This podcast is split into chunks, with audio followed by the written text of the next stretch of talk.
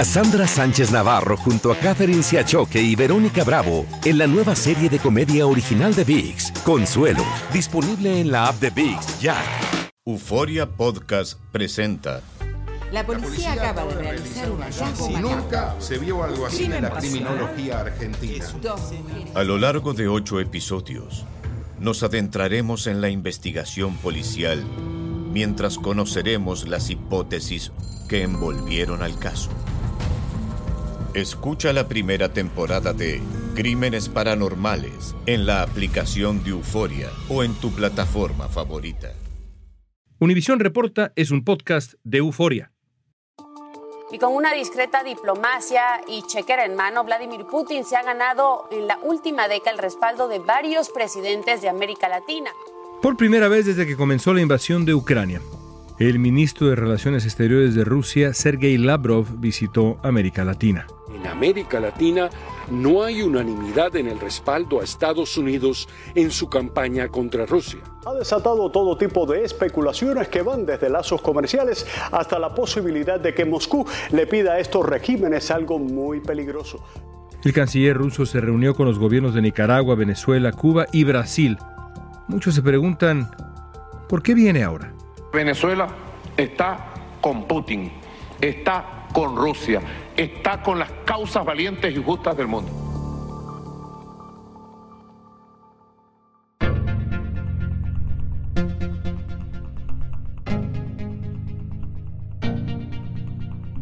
Hoy vamos a analizar junto al experto en ciencia política, defensa y seguridad internacional Juan Bataleme qué busca el gobierno de Putin al acercarse a América Latina, qué implicaciones podrían tener alianzas con países como Brasil y Venezuela, qué papel juega México en estas estrategias y qué esperan a cambio los gobiernos de América Latina. ¿Qué hace López Obrador? ¿Qué hace Lula? Le están hablando a sus audiencias que los apoyan, a movilizar algo que es muy fácil de movilizar en América Latina todavía hoy, que es ese profundo sentimiento antinorteamericano. Soy León Krause, esto es Univisión Reporta.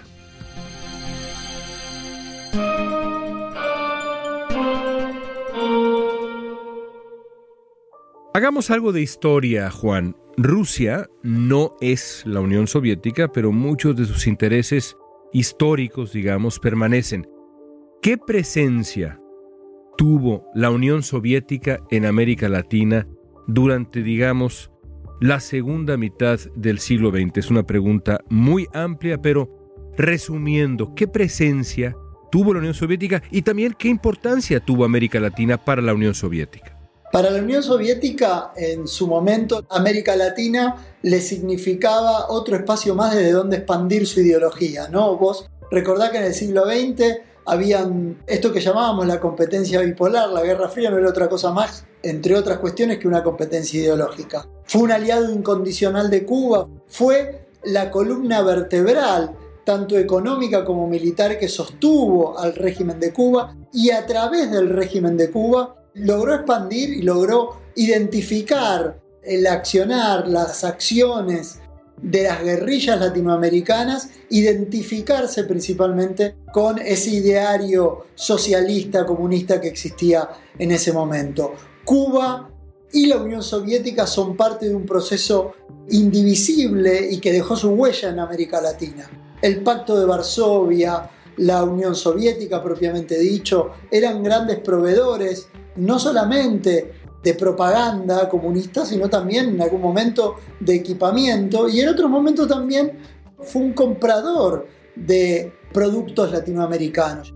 Hay el entendido, digamos, de que la esfera de influencia soviética, rusa, en aquellos años en América Latina se limitaba en ciertos sentidos o por lo menos entraba casi exclusivamente a través de La Habana. ¿Esto es verdad o no? Esto es real. Cuba tenía una posición estratégica para un despliegue, vos permitime o concedeme esto, para un despliegue defensivo nuclear soviético en relación a lo que los norteamericanos tenían en Turquía. Estamos hablando de uno de los picos de la Guerra Fría. Claro, el vínculo entre esa Cuba revolucionaria y la Unión Soviética se cimienta inmediatamente porque los dos entienden que sus intereses de seguridad estaban vinculados. A partir de ahí, la Unión Soviética usó a Cuba como agente de propaganda pero Cuba utilizó a la Unión Soviética para hacer avanzar sus intereses en América Latina. Entonces, hay una relación simbiótica entre los dos. Hay un excelente documental que se llama El águila y el oso de PBS que cuenta justamente cómo Cuba arrastra muchas veces a la Unión Soviética a situaciones que la Unión Soviética a priori no quería o no entendía propio de la dinámica latinoamericana. Y muchas veces desde el gobierno norteamericano se confundían los movimientos nacionalistas o las insurgencias nacionalistas que habían en América Latina como una movida, como parte del accionar de la Unión Soviética, cuando en realidad el que estaba detrás es Cuba, ¿no? Y fíjate vos qué importante esto, porque los servicios de inteligencia de Cuba, que se transforman en una cuestión profesional similar a la KGB, a la Stasi, que reciben todo ese acervo, hoy son servicios de inteligencia fenomenales en todas las acciones de subversión justamente de América Latina, en la protección del régimen de Venezuela. Pero todo eso es acervo, todo eso es historia y todo eso es lo que la Unión Soviética le pasó a Cuba en términos de cooperación militar, cooperación de inteligencia, para justamente sostener al régimen de Fidel Castro. Entonces esta relación es simbiótica. Un reportaje del New York Times explicó que el gobierno de Rusia mantiene relaciones desde hace mucho tiempo con Cuba y Venezuela. Sin embargo, a partir de la invasión a Ucrania ha buscado otras alternativas en la región. Y como era de esperarse, el bloque socialista integrado por Cuba, Nicaragua y Venezuela dividen a la América Latina al respaldar la intervención de Vladimir Putin. Rusia ha tenido acercamientos específicos con gobiernos de izquierda en América Latina, como los de Daniel Ortega en Nicaragua, Alberto Fernández en Argentina y Luis Ignacio Lula da Silva en Brasil. Tenemos que ver la manera que Argentina se convierta de algún modo en una puerta de entrada para América Latina, para que Rusia ingrese a América Latina de un modo más decidido. Rusia básicamente está tratando de llevar su zona de influencia más allá de Europa, más allá del Océano Atlántico, la está llevando incluso al continente americano y sobre todo a naciones latinoamericanas que son vecinas de Estados Unidos antes de entrar a hablar del presente, Juan, ¿qué ha buscado la Unión Soviética y ahora Rusia, aunque no es la misma cosa, no es la misma situación, en América Latina? Intercambio comercial, intercambio militar, presencia militar, apoyo diplomático para, digamos, enfrentar a Estados Unidos, plataformas para el espionaje también y ampliar también así la esfera de influencia, ejercer intimidación o todo lo que te acabo de describir todo lo que me acabas de describir, pero con distintas intensidades, te diría yo. La Unión Soviética en ese momento y Rusia ahora lo que buscan justamente en espacios como el latinoamericano, en el espacio de África, como lo hizo también en la Guerra Fría e inclusive en la propia Asia, es romper el aislamiento, ¿no? Ser parte, crear una esfera de influencia mucho más amplia.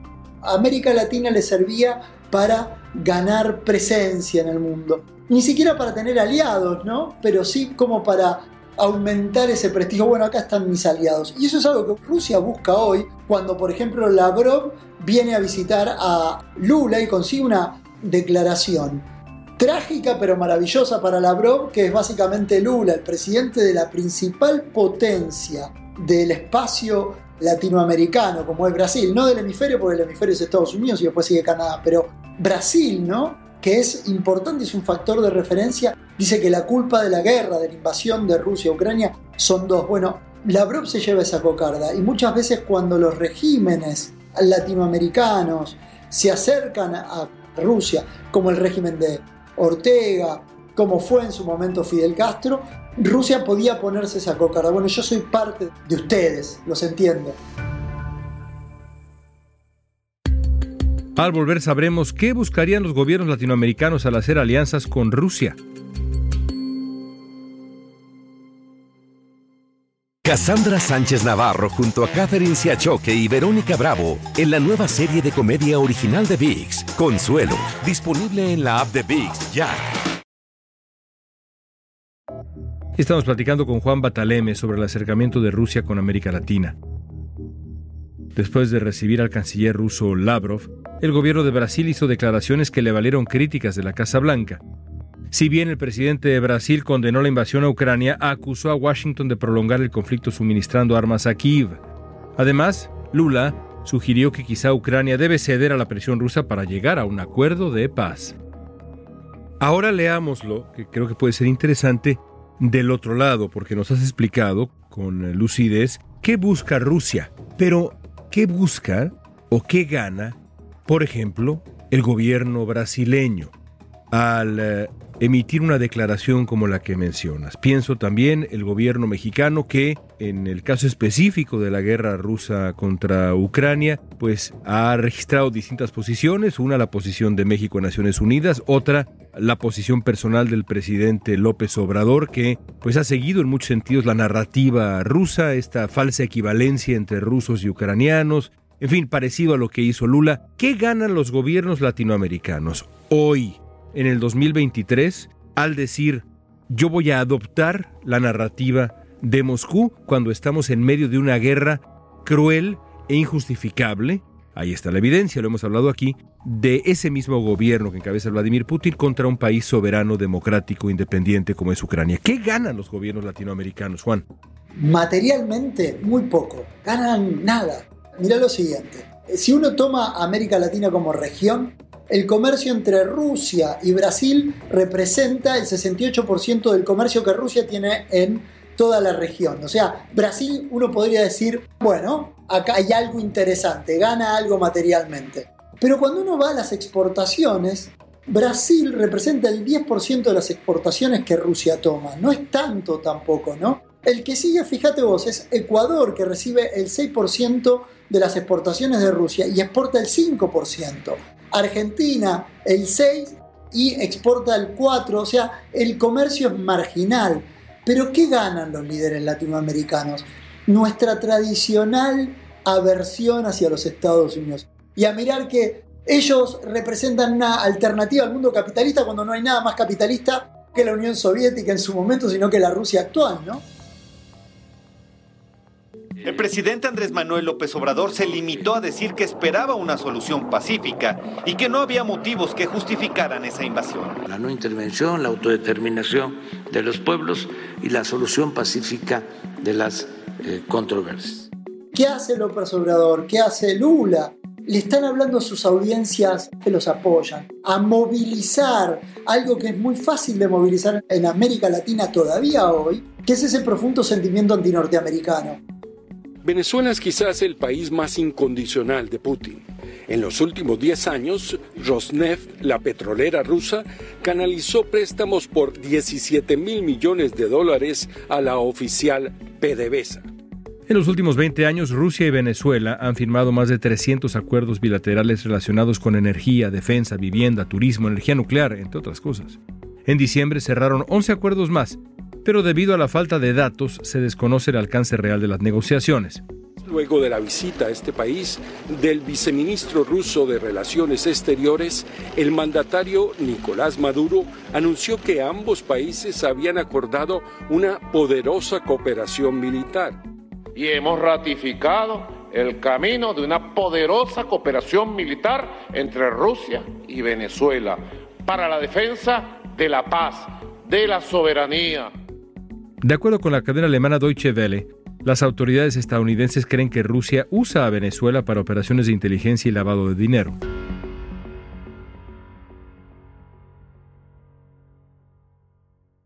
Déjame regresar un poco y preguntarte cómo ha afectado la guerra rusa contra Ucrania, los objetivos de Rusia en América Latina y la percepción desde América Latina de Rusia. ¿Sientes que se ha intensificado, digamos, esta suerte de necesidad preguerra fría o de la época de la Guerra Fría de estos gobiernos de tomar partido por Rusia como si Rusia fuera la Unión Soviética y fuera el contrapeso al poder estadounidense? Es decir, ¿cómo interpretas lo que ha pasado con la guerra en Ucrania? Uno pensaría, Juan, que quizá sería una llamada de atención, un wake-up call, como dicen acá en Estados Unidos, en donde habría quedado claro lo que es el gobierno de Vladimir Putin y sin embargo parece que hay gobiernos acá en, América Latina que han doblado la apuesta por Rusia.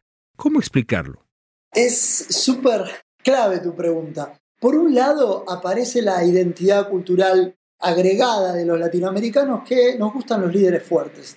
En América Latina el hombre fuerte gusta, el hombre fuerte atrae, el hombre fuerte es el que lleva adelante la política, etcétera, etcétera. Putin es visto como un hombre fuerte y por lo tanto es un hombre atractivo, un hombre que al latinoamericano no le suena mal.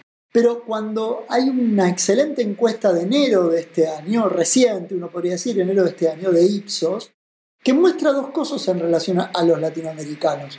Lo primero es que, a pesar de la guerra, no es bueno romper relaciones con Rusia. Rusia es visto como un socio legítimo de los latinoamericanos, justamente por la historia, por esto del comercio que aparece y porque la guerra de Ucrania es percibida por los latinoamericanos como una guerra europea. Y como guerra europea, lo que nosotros decimos, esto es culpa de los europeos, de los norteamericanos y de los rusos y nos están afectando a nosotros.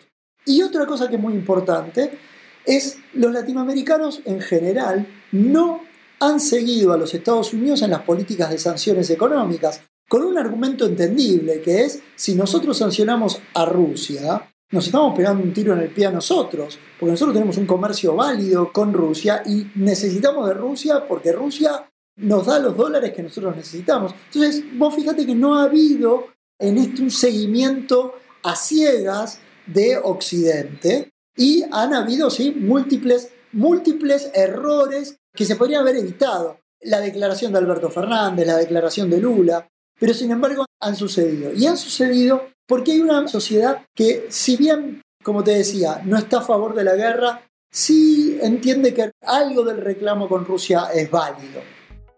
Ahora, hay un factor extra que quisiera finalmente poner en la mesa antes de preguntarte por el futuro, y tiene que ver con un brazo fundamental de la influencia rusa en América Latina o la narrativa rusa, que es la propaganda. Canales como Russia Today han hecho un papel perversamente eficaz en diseminar la narrativa rusa.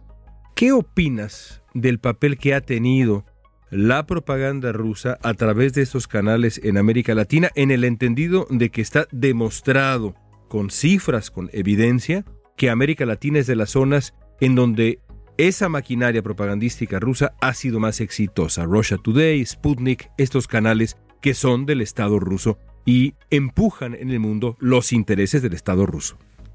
No solamente ha sido fundamental, sino que te voy a poner un ejemplo.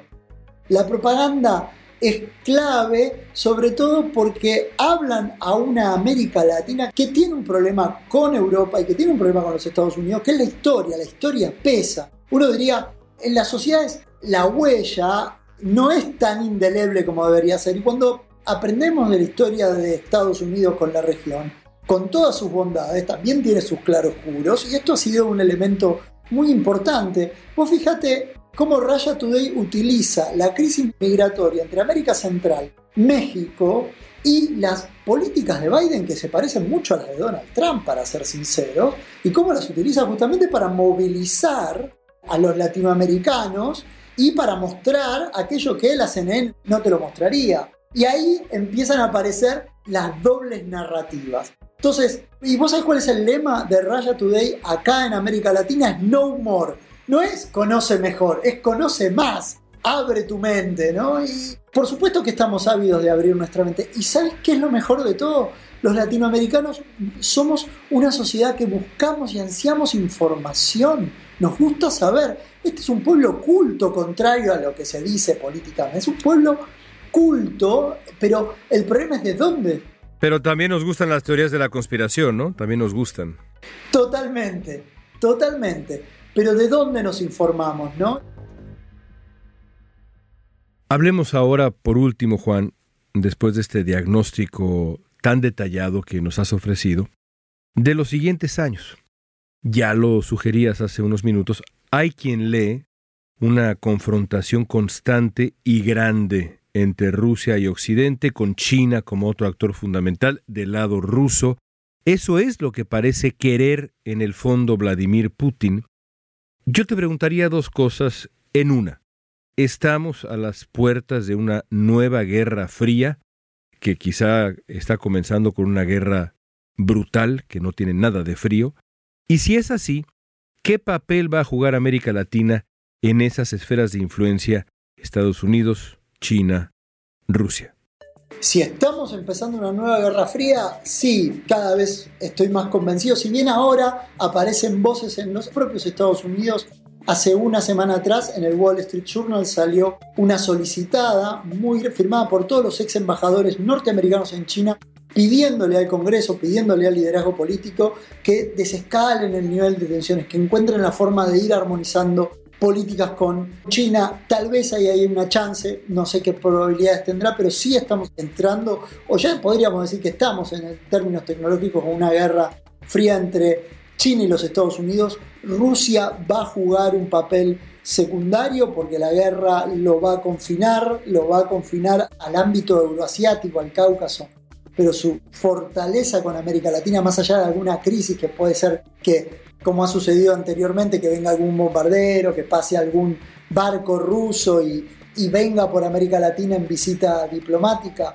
Vamos a ver algún reflejo de los servicios de inteligencia rusos operando en América Latina, como están operando en todo el mundo. Eso no, no cambiaría, eso sumado a la Guerra Fría. Ahora, ¿qué rol va a tener América Latina? Primero, no cometer los errores de la vieja Guerra Fría, que en parte el debate político latinoamericano terminó entrampado entre, vamos a poner, entre la fuerza del bien y la fuerza del mal, y nosotros terminamos matándonos entre nosotros mismos, entre nuestros propios pueblos, producto de la violencia, producto de que la Guerra Fría en América Latina fue un sistema de violencia. El China es un jugador extremadamente hábil, ¿no? En el sentido de que es un, un jugador de que atiende al mismo tiempo múltiples agendas y lo hace no con un profesionalismo, sino con las lógicas propias del siglo XXI. Es un Estado, entre comillas, abierto. ¿En qué sentido? Que está en contacto con el mundo.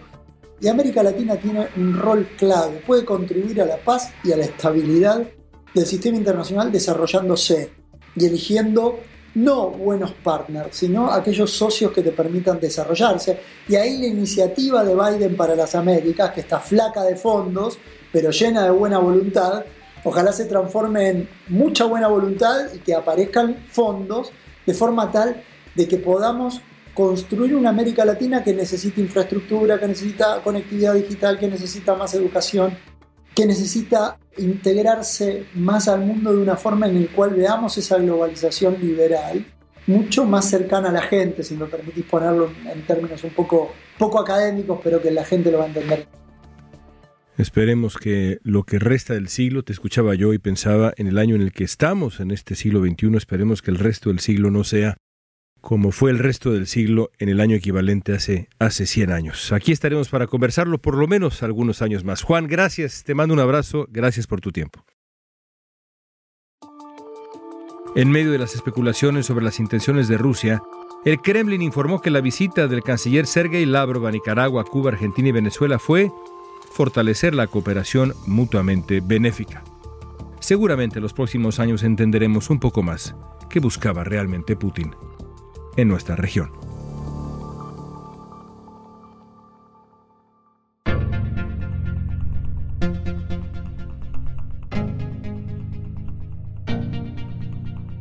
Esta pregunta es para ti.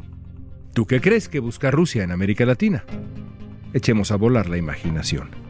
Usa la etiqueta Univisión Reporta en redes sociales. Danos tu opinión en Facebook, Instagram, Twitter o en TikTok. Escuchaste Univisión Reporta. Si te gustó este episodio, síguenos y compártelo con otros. En la producción ejecutiva, Olivia Liendo. Producción de contenido, Milis Supan. Asistencia de producción, Natalia López y Waleska Mansi. Booking, Soía González. Música original de Carlos Jorge García, Luis Daniel González y Jorge González. Soy León Krause, gracias por escuchar Univisión Reporta.